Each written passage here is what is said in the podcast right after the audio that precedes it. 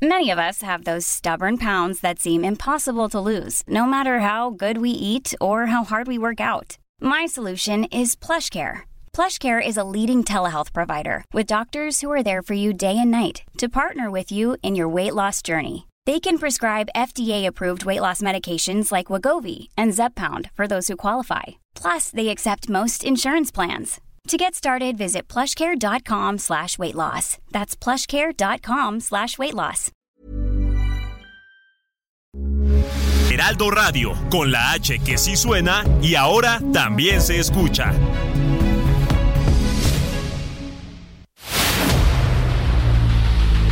El dedo en la llaga. Había una vez un mundo en el que nadie creía. Un país de historias inexplicables. Una nación con personajes asombrosos. Santo Tomás tenía razón. Hay que ver para creer. El México increíble. Las verdades que duelen. La voz de los que callan. El dedo en la llaga. Infórmate, diviértete, enójate y vuelve a empezar. El Heraldo Radio presenta El Dedo en la Llaga con Adriana Delgado. Se me escapó, la tuve entre mis brazos y se fue tan lejos. Y yo me vi buscándome de nuevo enfrente del espejo. Me desperté cuando la realidad se fue comiendo al sueño. Se resbaló entre mis dedos el aroma de tu pelo. Todo te di, mi tiempo, mi rato, mi vida y mis secretos. Me convencí que volaríamos juntos por el universo. Te utilicé para escapar del mundo y mis propios errores. Me equivoqué, tú buscabas ser libre y yo te traigo flores. Martes con actitud de viernes, dice muy bien nuestro querido ingeniero en el control de audio de esta transmisión. Muy buenas tardes. Esto es El Dedo en la Llaga. Yo soy Samuel Prieto y les saludo con mucho gusto, por supuesto, a nombre de la titular y directora de este espacio, Adriana Delgado. Estamos escuchando la destilería con una canción llamada Pasito a Pasito. Un poquito más. la vida. Si tú me pierdo en calle sin salida. Vamos pasito a pasito, sobreviviendo la vida. Pues así es como estamos arrancando esta tarde, pues bastante movida, ¿no? Eh, acá en la capital mexicana, digo, seguramente en el estado en donde usted eh, nos favorece con su audiencia, pues también hay algunos problemas ahí que tengan que ver con el tráfico y el asunto de cómo se manejan las ciudades. Acá en la capital mexicana tenemos particularmente eh, un problema en diversos puntos, justamente porque eh, los trabajadores del Poder Judicial de la Federación están haciendo algunos bloqueos. ¿Por qué? Bueno, pues usted sabe, está esta discusión bastante acalorada ya en el Congreso sobre si de- deben desaparecer 13 de los 14 fideicomisos que el Poder Judicial de la Federación tiene y varios de ellos, como usted sabe y como ellos mismos este, han estado subrayando y protestando, pues tienen que ver con sus pensiones, ¿no? Con ahorros que ellos mismos tienen para otras cuestiones que tienen que ver con el asunto laboral y ellos ante pues la incertidumbre que ocasiona todo esto, eh, eh, al parecer se va a votar que desaparezcan estos fideicomisos, pues ellos están en la incertidumbre, no saben si sus eh, ahorros van a ser verse alterados, si sus pensiones para quienes ya están retirados o próximos a hacerlos, pues vayan a tener que cambiar, ¿no? Y vayan a tener que reducirse considerablemente. Son preguntas que nadie ha respondido de una manera satisfactoria. Vamos, en la propuesta, eh, tanto el presidente de la República como este, los senadores que están eh, encabezando esta discusión, pues han dicho que no, que los eh, derechos de nadie se van a ver vulnerados, eh, que no va a haber ahí un recorte de nada, pero tampoco han explicado cómo es que va a funcionar ahora el mecanismo. Eh, ah, y bueno, con respecto a eso, es que la discusión está bastante fuerte. Permítame usted platicar sobre el asunto justamente con quienes están este, discutiendo este asunto. Uno de ellos es, por supuesto, el diputado Héctor Saúl Telles Hernández. Él es integrante del grupo parlamentario del PAN y secretario justamente de la Comisión de Presupuesto y Cuenta Pública en la Cámara de Diputados, que es la comisión justamente que se está encargando de esta discusión. Diputado, ¿cómo está? Muy buenas tardes. Contento de estar contigo y con todo tu auditorio. Eh, muchas gracias, diputado. Eh, pues preguntarle cómo va la discusión, porque pues está acalorado el asunto, ¿no? Sí, estamos discutiendo hoy, eh, en, este día eh, se pretende llevar a cabo la votación de la extinción precisamente de los fideicomisos de los que bien hablas. Y aquí nosotros eh, hacemos un hincapié, Samuel. Yo creo que hay muchas eh, mentiras alrededor de, esta intentona de llevar a cabo la clausura de estos fideicomisos porque justo justo se rompe eh, con un principio de equilibrio entre los poderes. Te lo digo porque eh, erróneamente esta iniciativa que manda Moreno que el poder ejecutivo y el poder legislativo sí puedan llevar a cabo la creación de fideicomisos y fondos, pero excluye únicamente al poder judicial. Esto está completamente direccionado para lastimar la autonomía, para lastimar el equilibrio de poderes que debe de existir entre los poderes de la Unión y pues bueno, hay que señalar también que el poder eh, ejecutivo tiene hoy en día 178 fideicomisos creados y ahí hay más de 558 mil millones de pesos.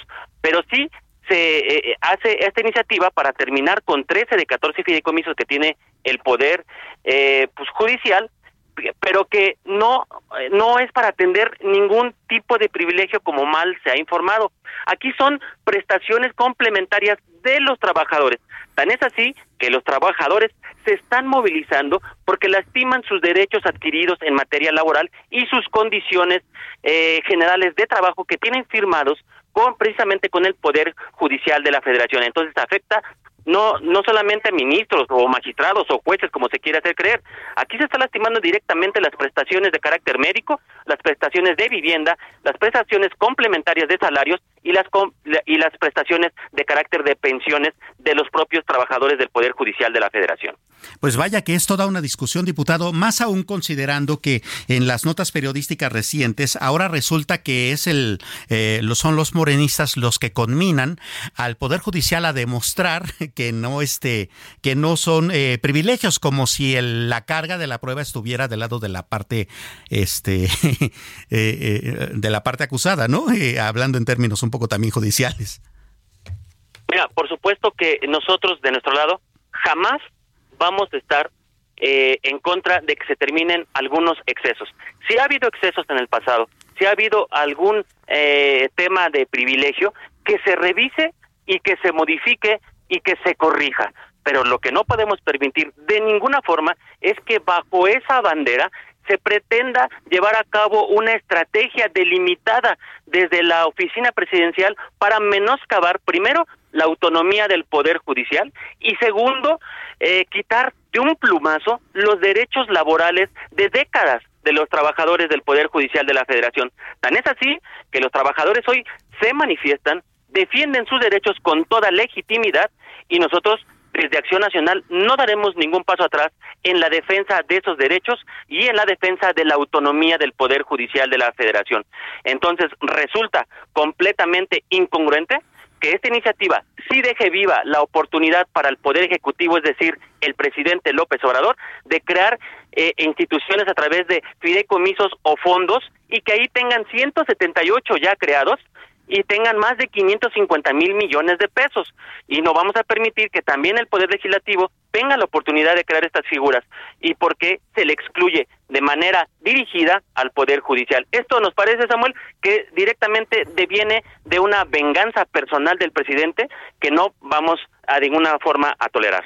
Claro, eh, llama la atención esta cifra que usted nos da de los 178 fideicomisos que hay en el Poder Ejecutivo, considerando que en eh, años anteriores, de hecho desde que empezó la actual Administración Federal, una de las banderas había dicho, eh, había sido la de eliminarlos todos. Empezaron incluso por varios de, de los que estaban eh, en el Poder Ejecutivo, pero ahora resulta que entonces no están del todo eliminados. Bueno, de hecho, se extinguieron 110 fideicomisos eh, hace aproximadamente dos años.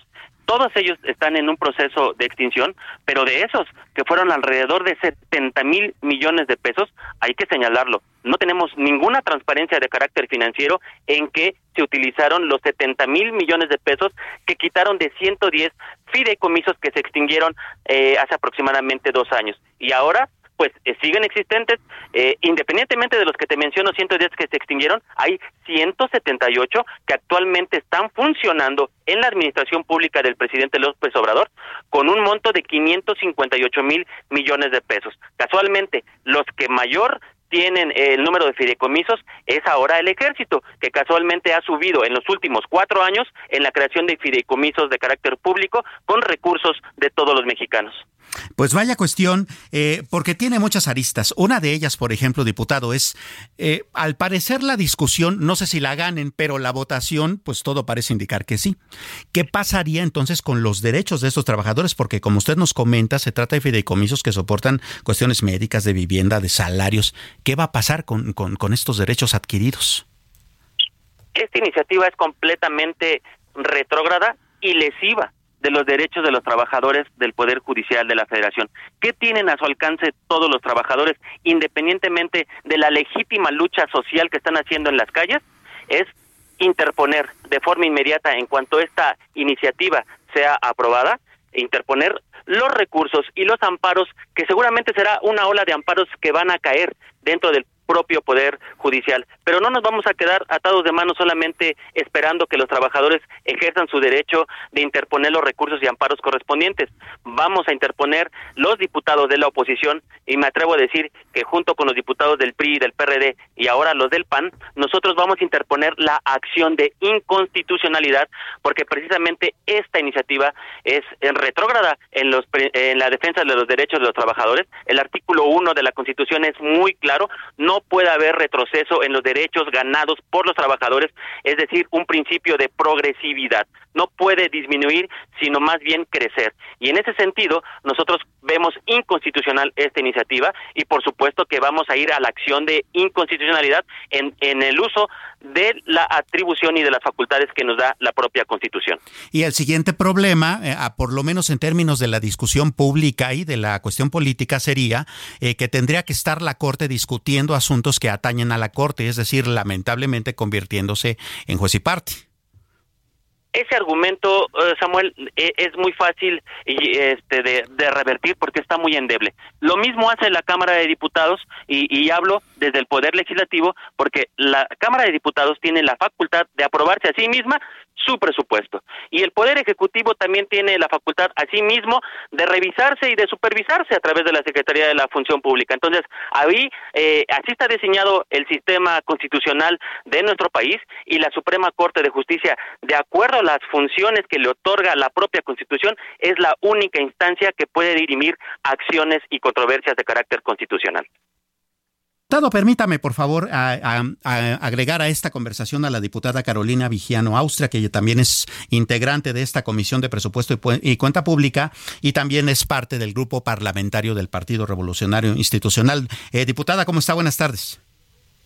Hola Samuel, buenas tardes, gusto en saludarlos. Muchas gracias. Eh, pues eh, el diputado doctor Saúl Telles nos explicaba sobre todas estas cuestiones que tienen que ver con eh, las consecuencias que tendría esta desaparición, nada más así como así de los fideicomisos del Poder Judicial y de todas las acciones que tendrían en todo caso que realizarse a nivel justamente judicial para evitar una, una, una desaparición completa. En términos numéricos, ¿cómo estaría la votación? Es decir, ¿alcanzaría para que no se llegue, se tenga que llegar a esa instancia?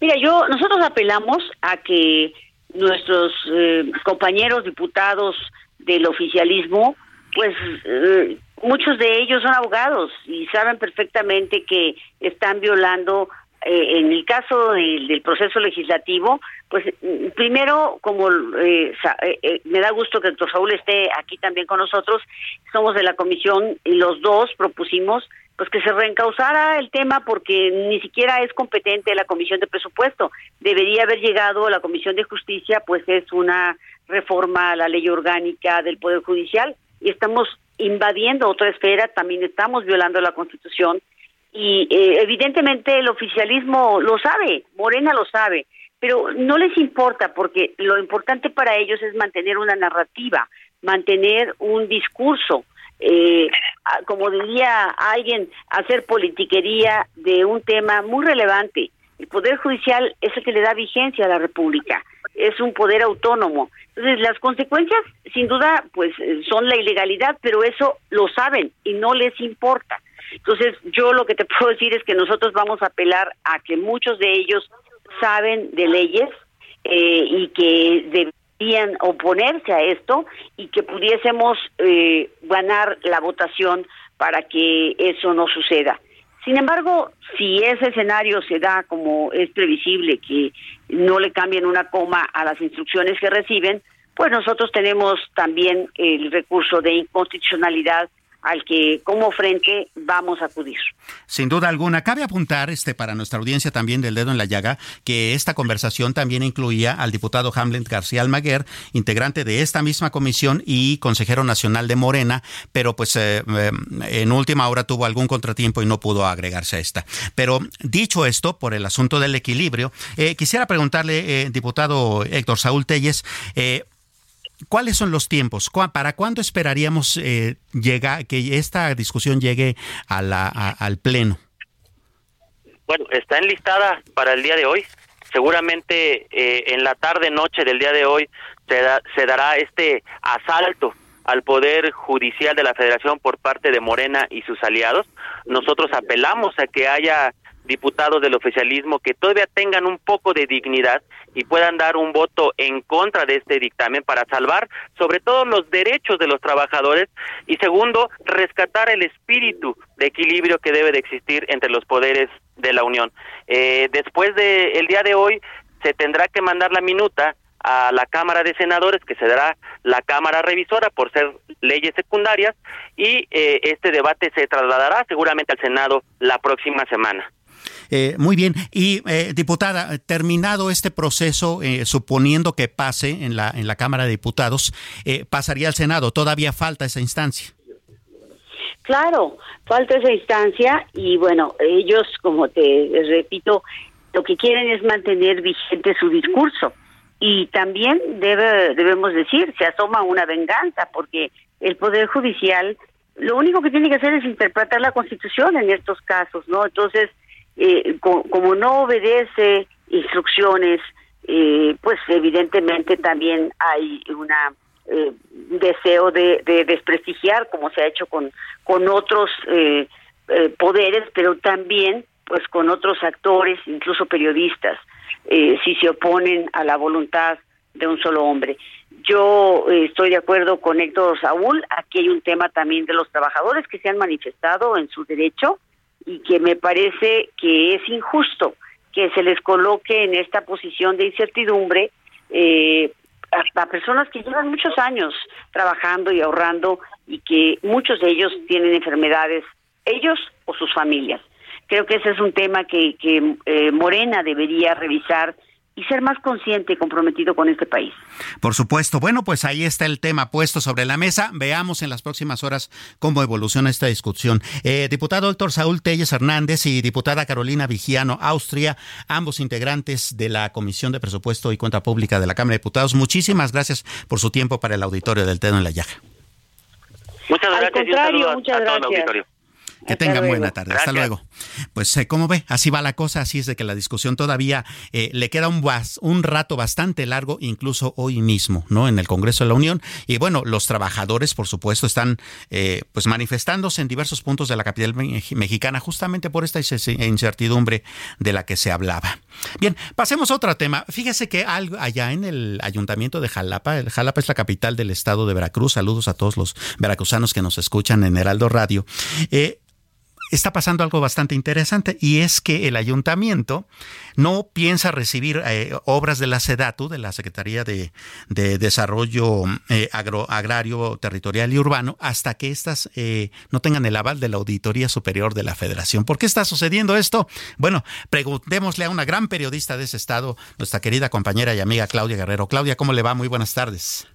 ¿Qué tal, Samuel? Muy buenas tardes. Gracias por la oportunidad y bueno, hablar sobre los temas que están ocurriendo aquí la capital de Jalapa, en la que pues parece ser que el alcalde no está conforme con estos estas obras que está realizando esta dependencia federal. Eh, eh, ¿Por qué son las, eh, las desavenencias? Es decir, ¿revisaron que hubiese algún tipo de problema en la ingeniería, en el diseño, que estén mal hechas estas obras?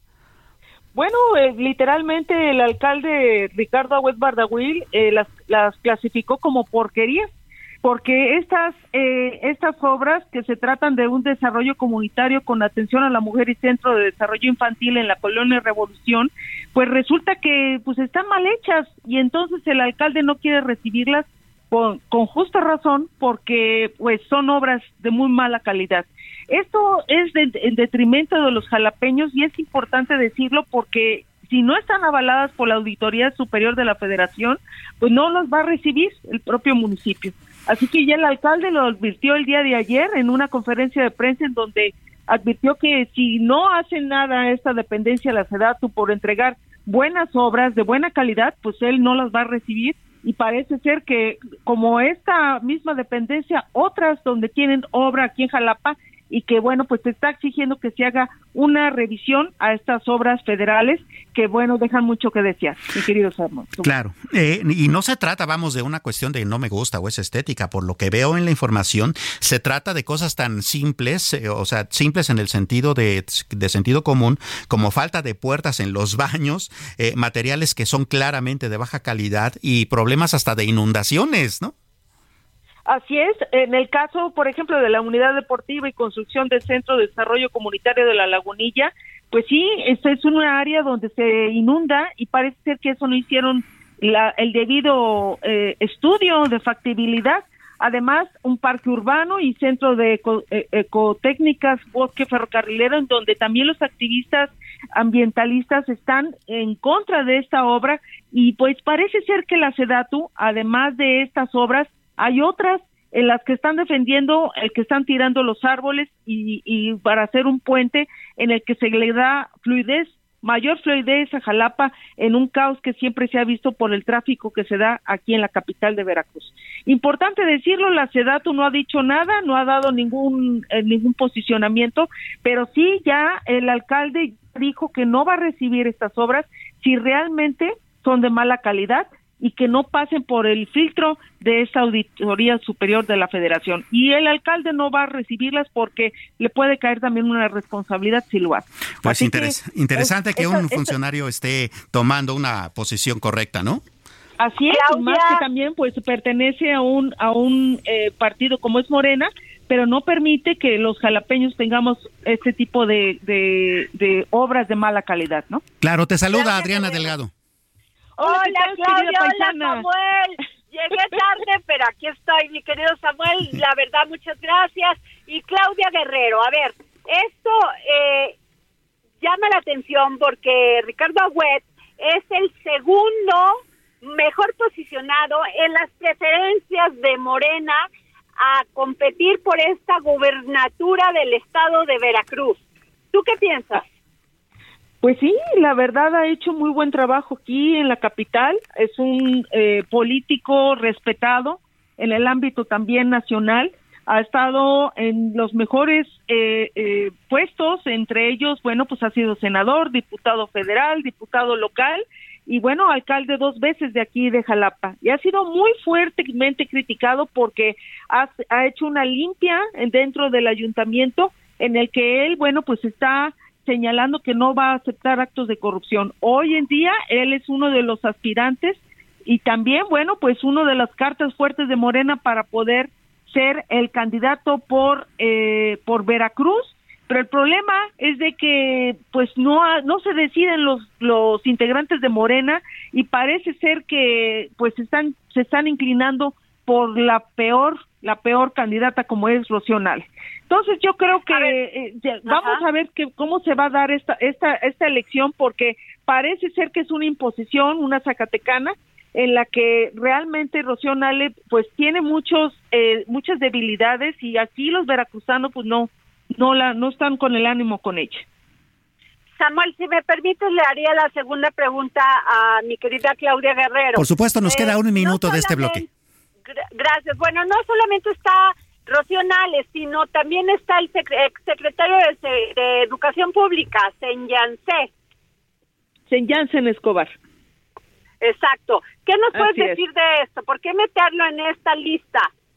Bueno, pues es una persona muy muy cercana al gobernador Jansen Escobar ha controlado a los sindicatos aquí en el estado de Veracruz, una persona que también ha sido fuertemente criticada desde sus orígenes, pero finalmente yo creo que Cuiclavo García Jiménez lo que busca es que siga esta eh, eh, poder imponer a candidatos que sean maleables, que sean eh, que, pueda él cuidar sus espaldas.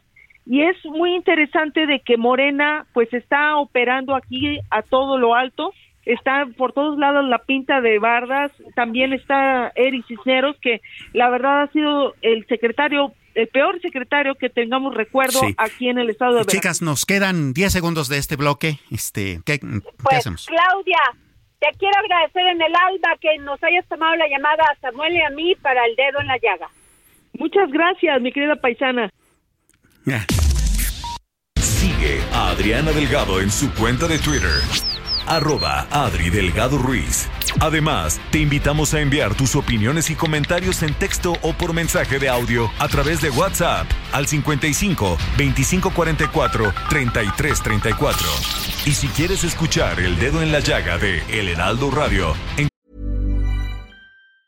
Hey, it's Ryan Reynolds, and I'm here with Keith, co star of my upcoming film, If, only in theaters, May 17th. Do you want to tell people the big news? All right, I'll do it. Sign up now and you'll get unlimited for $15 a month in six months of Paramount Plus Essential Plan on us. Mintmobile.com slash switch. Upfront payment of $45 equivalent to $15 per month. Unlimited over 40 gigabytes per month. Face lower speeds. Videos at 480p. Active Mint customers by 531.24 get six months of Paramount Plus Essential Plan. Auto renews after six months. Offer ends May 31st, 2024. Separate Paramount Plus registration required. Terms and conditions apply if rated PG. Cualquier momento y donde quiera que te encuentres, descarga el podcast disponible en Spotify y iTunes.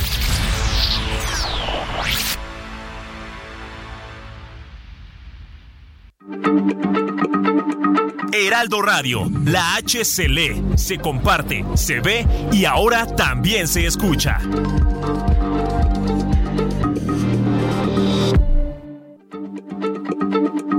Heraldo Radio, la H se lee, se comparte, se ve y ahora también se escucha.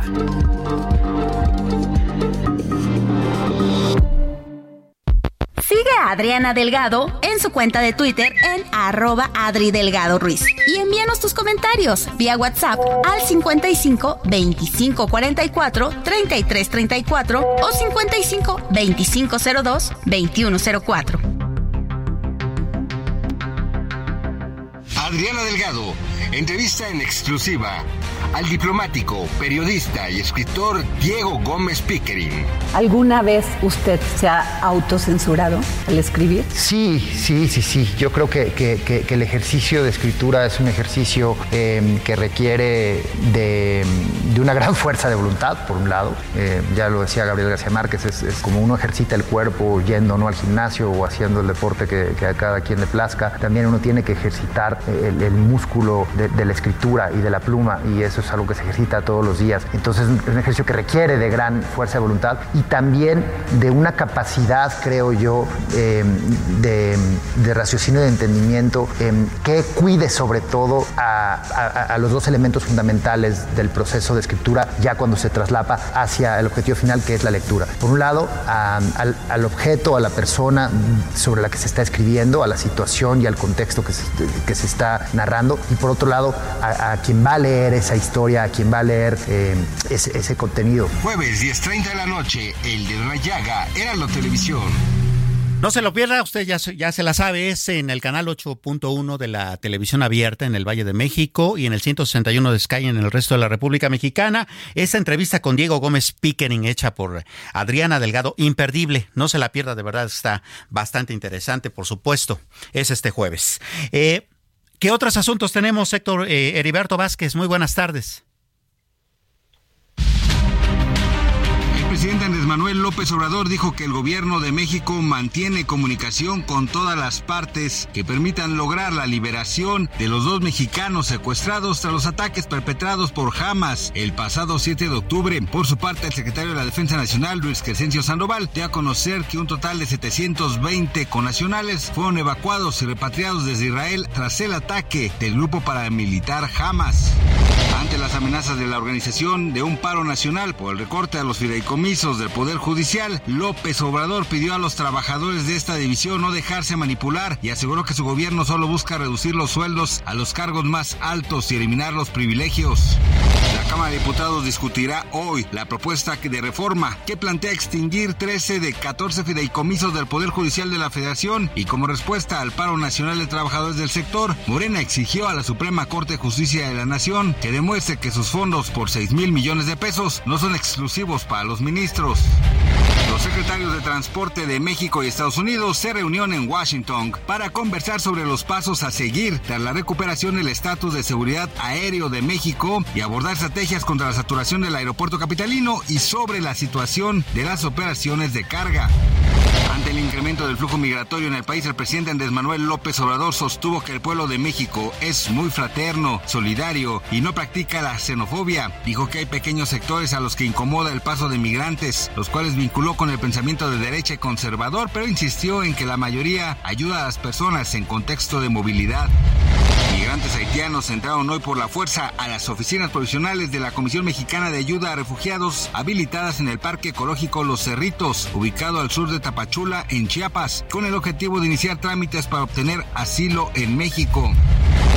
Inició la sesión cotizando alrededor de 18.07 pesos por dólar, mostrando una depreciación de 1.05% o 18 centavos, con el tipo de cambio tocando un máximo de 18.0797 y un mínimo de 17.8723 pesos por dólar.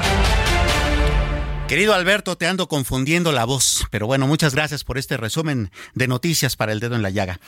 Oiga, fíjese usted que hay un asunto que vale la pena comentar. Eh, no todos son cuestiones negativas en el país y sobre todo en la política. Fíjese usted que en Quintana Roo las mujeres lideran la representación popular eh, con un 64% de mujeres en cargos de elección. Eh, me refiero por supuesto a diputadas locales y a presidentes municipales. El 64% son mujeres, ¿no? Lo cual es pues bastante bienvenido. Esto ha permitido avanzar en la igualdad de género y convertirse en uno de los estados con mayor presencia femenina en el gobierno. Bueno, pues la gobernadora Mara Lezama Espinosa participó eh, con esta información en la conmemoración de los 70 años del voto femenino en México. Imagínese usted, 70 años, ¿no? En realidad es bastante reciente hablando eh, de votos, pero también qué buen avance, ¿no? Destacando, por supuesto, que las mujeres están tomando decisiones y acciones de gobierno en el Estado. Aunque se han logrado avances significativos, todavía persisten desafíos como la violencia política de género. La gobernadora enfatizó que las mujeres están cambiando la política en México y que se está acercando el momento en que una mujer de izquierda ocupe la presidencia de la República. Bueno, no sabemos si de izquierda o de derecha, pero muy seguramente la próxima presidenta será mujer, ¿no?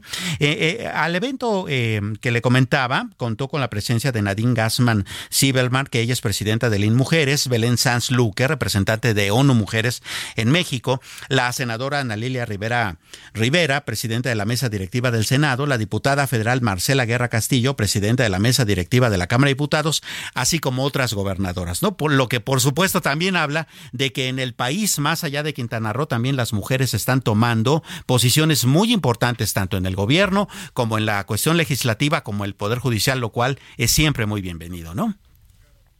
Bien, vamos a otros asuntos. Eh, fíjese que tenemos en la línea telefónica del dedo en la llaga eh, a Clara Brugada, con quien ya habíamos tenido el gusto y el privilegio de conversar hace un par de semanas, pero nos volvemos a comunicar con ella porque, bueno, la aspiración a em, gobernar la ciudad más grande y más complicada de este país, pues es algo que merece pues bastante más fondo. Clara, ¿cómo le va? Muy buenas tardes.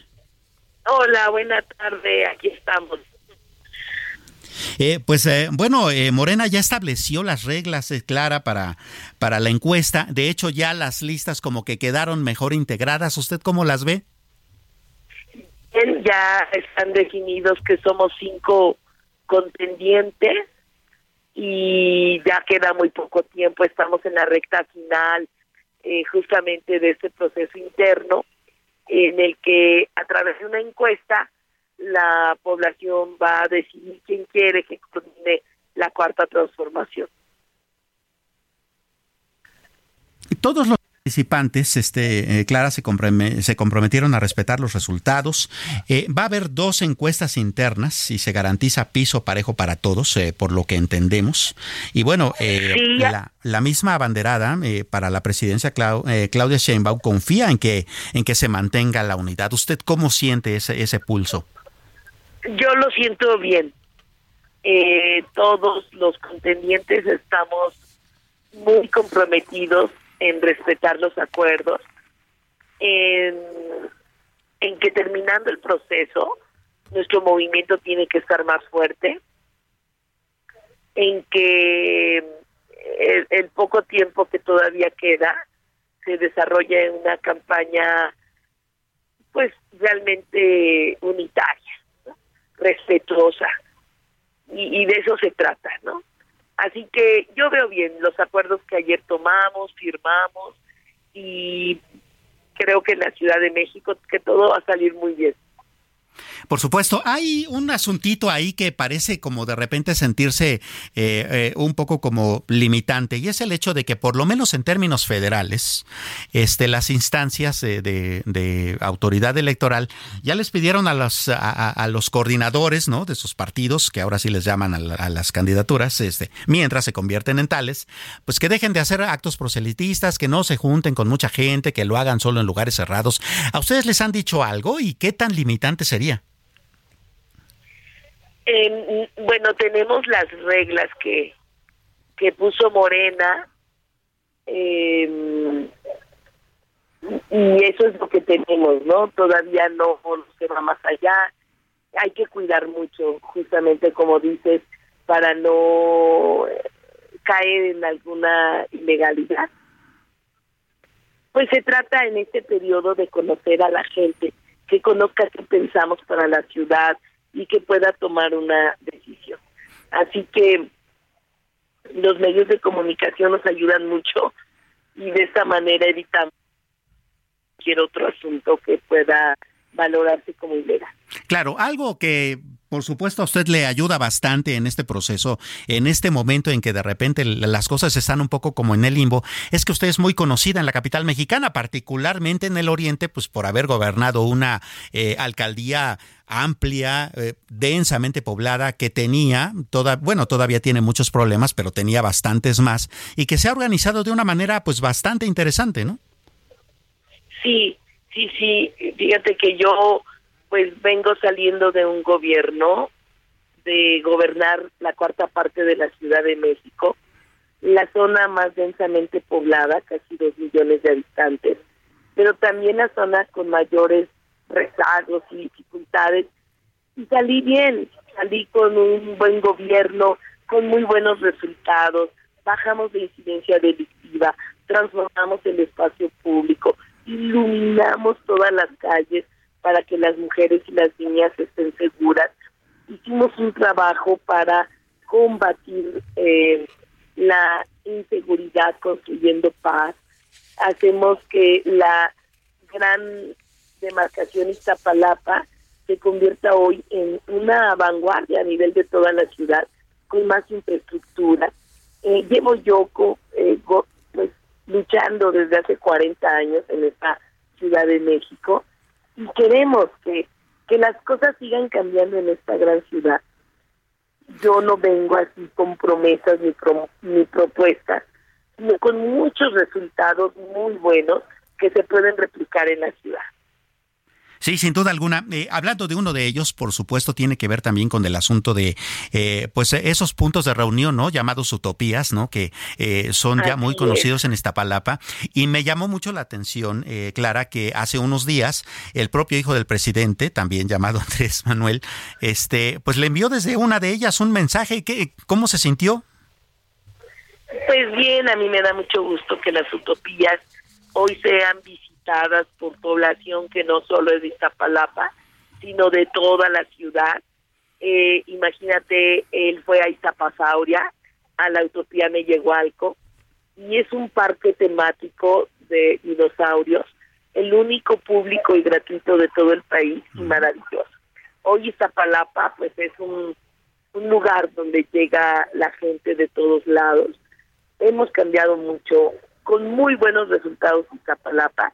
Y pues yo también le devuelvo el saludo a mi compañero José Ramón, que pues él estuvo allá visitando y nos mandó un mensajito. Y a mí me da gusto que, que todos puedan conocer las utopías y se conviertan en espacios de atracción, de atracción ciudadana, a las niñas y a los niños. Hoy esta palapa tiene cablebús, tiene trolebús elevado, tiene 12 grandes utopías, eh, tenemos un barco, el barco Utopía en medio del periférico, y, eh, y ahí pues albergamos al acuario digital, el segundo más grande del mundo. En fin, tenemos hoy una infraestructura antes, planetarios, velódromos, eh, pista de hielo para practicar hockey, infraestructura deportiva, recreativa, cultural, de bienestar y de derechos que no se tenían antes en Iztapalapa y que ahora, con los mismos recursos públicos, sin tener un peso más, lo logramos. Sin duda alguna, para nuestros eh, radioescuchas en todo el país y en el resto de la capital mexicana, Clara, cuéntenos, eh, ¿qué es bien a bien una utopía? Sí, la utopía es un gran complejo eh, de deporte, de cultura, de recreación, de bienestar y de los cuidados. Eh, la utopía más pequeña mide 10.000 metros cuadrados la más grande 150 mil metros cuadrados. Y se trata de espacios en donde se, se construyeron infraestructuras deportivas, culturales, hay albercas semiolímpicas en cada utopía, hay auditorios, hay espacios eh, de recreación y todo es gratuito.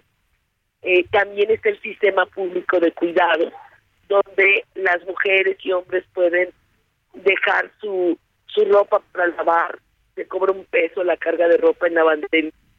Ah, interesante.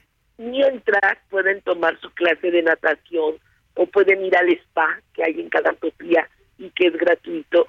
Eh, el sistema público de cuidados es hacer justicia hacia las mujeres, es reducir la carga en las tareas de los cuidados y es el único lugar del país donde se ha desarrollado.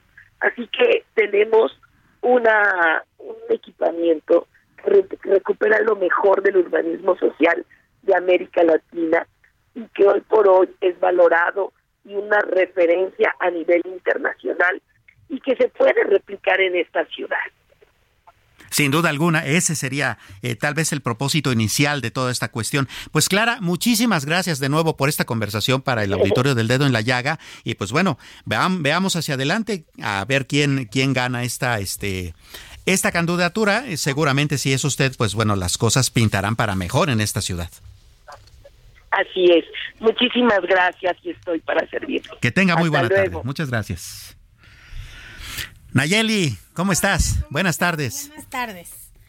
Pues oye, eh, bueno, antes de pasar, eh, traemos aquí a Madonna, ¿no? El asunto este de Madonna. Pero antes de eso, ¿cómo está eso de que no le fue tan bien a Taylor Swift en los cines? ¿O sí le fue bien? ¿O cuéntame? No, sí le fue bien. Es que sigue siendo ese fenómeno del que ya habíamos hablado.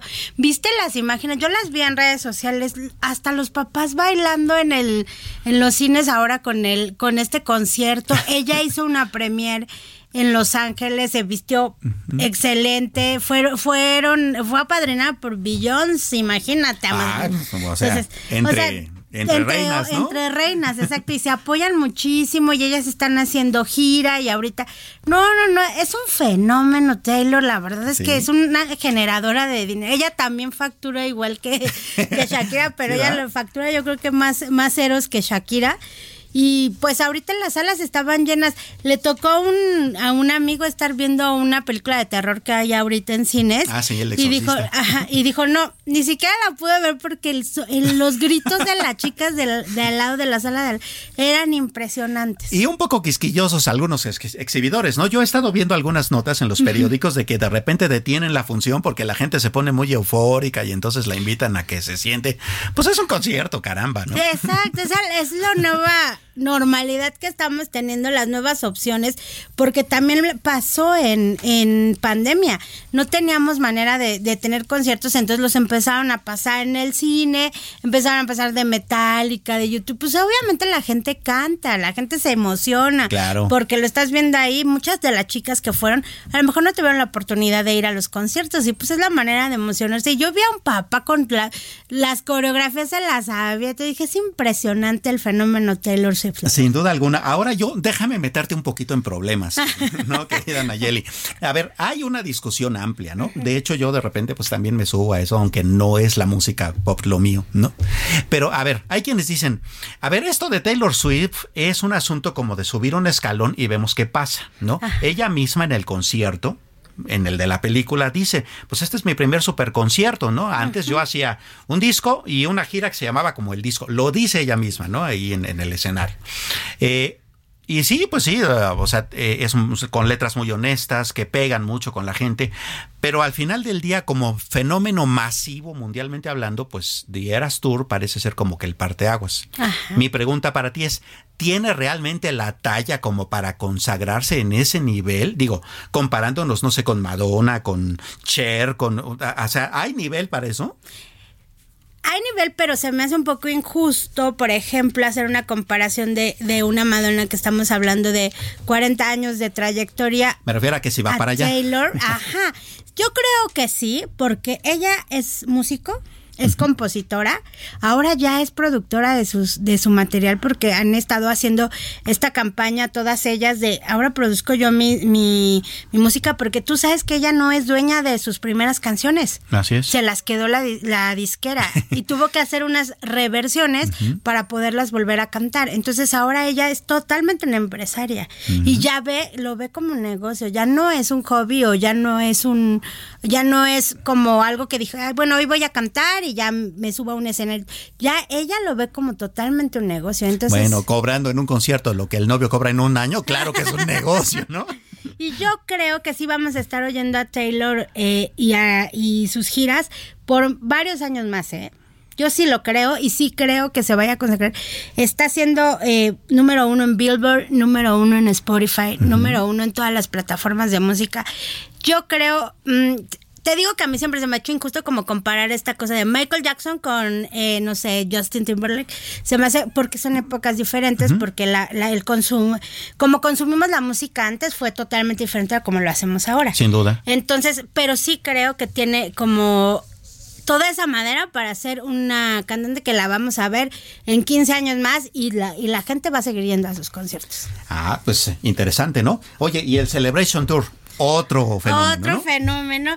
Pues ya vimos a Madonna un poco, se ve, se ve rara porque la estuvimos viendo, eh, regresó a Londres después de todo este problema que tuvo de salud. Ella lo dijo en el primer concierto que dio en Londres.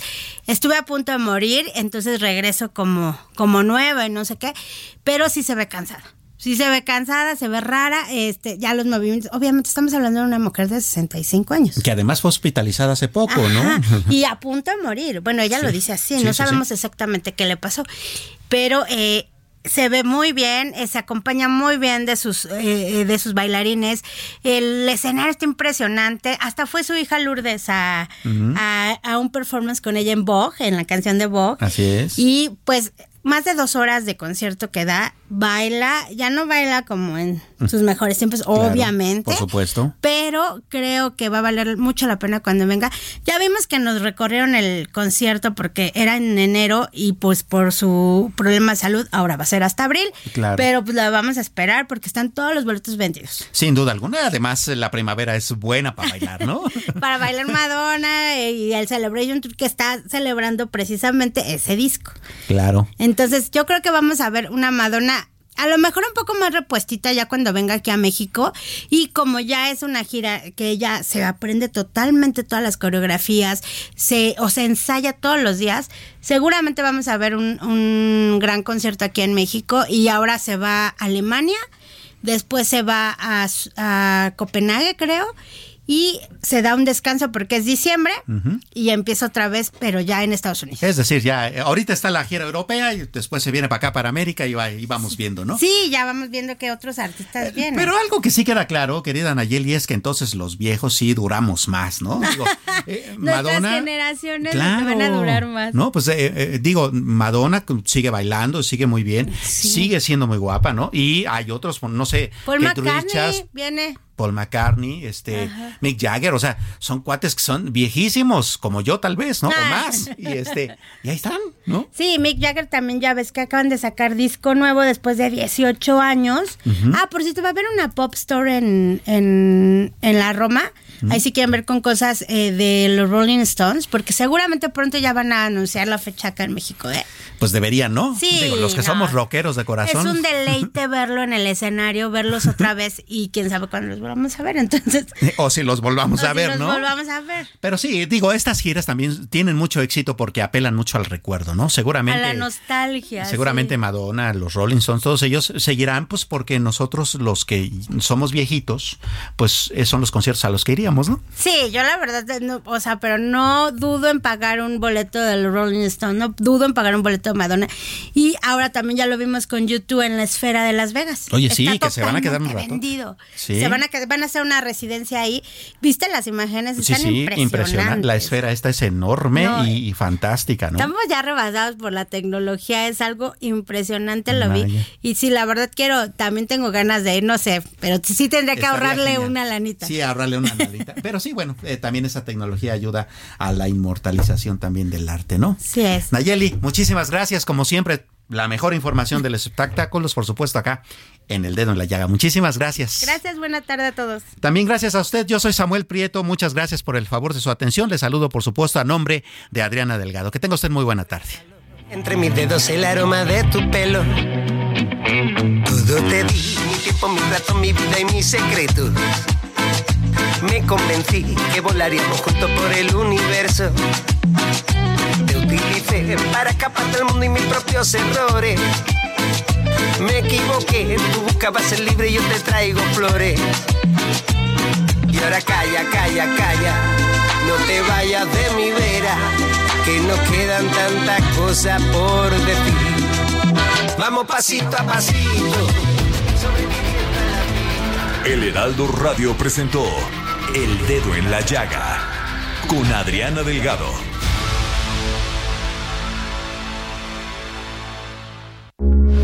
Heraldo Radio, con la H que sí suena y ahora también se escucha.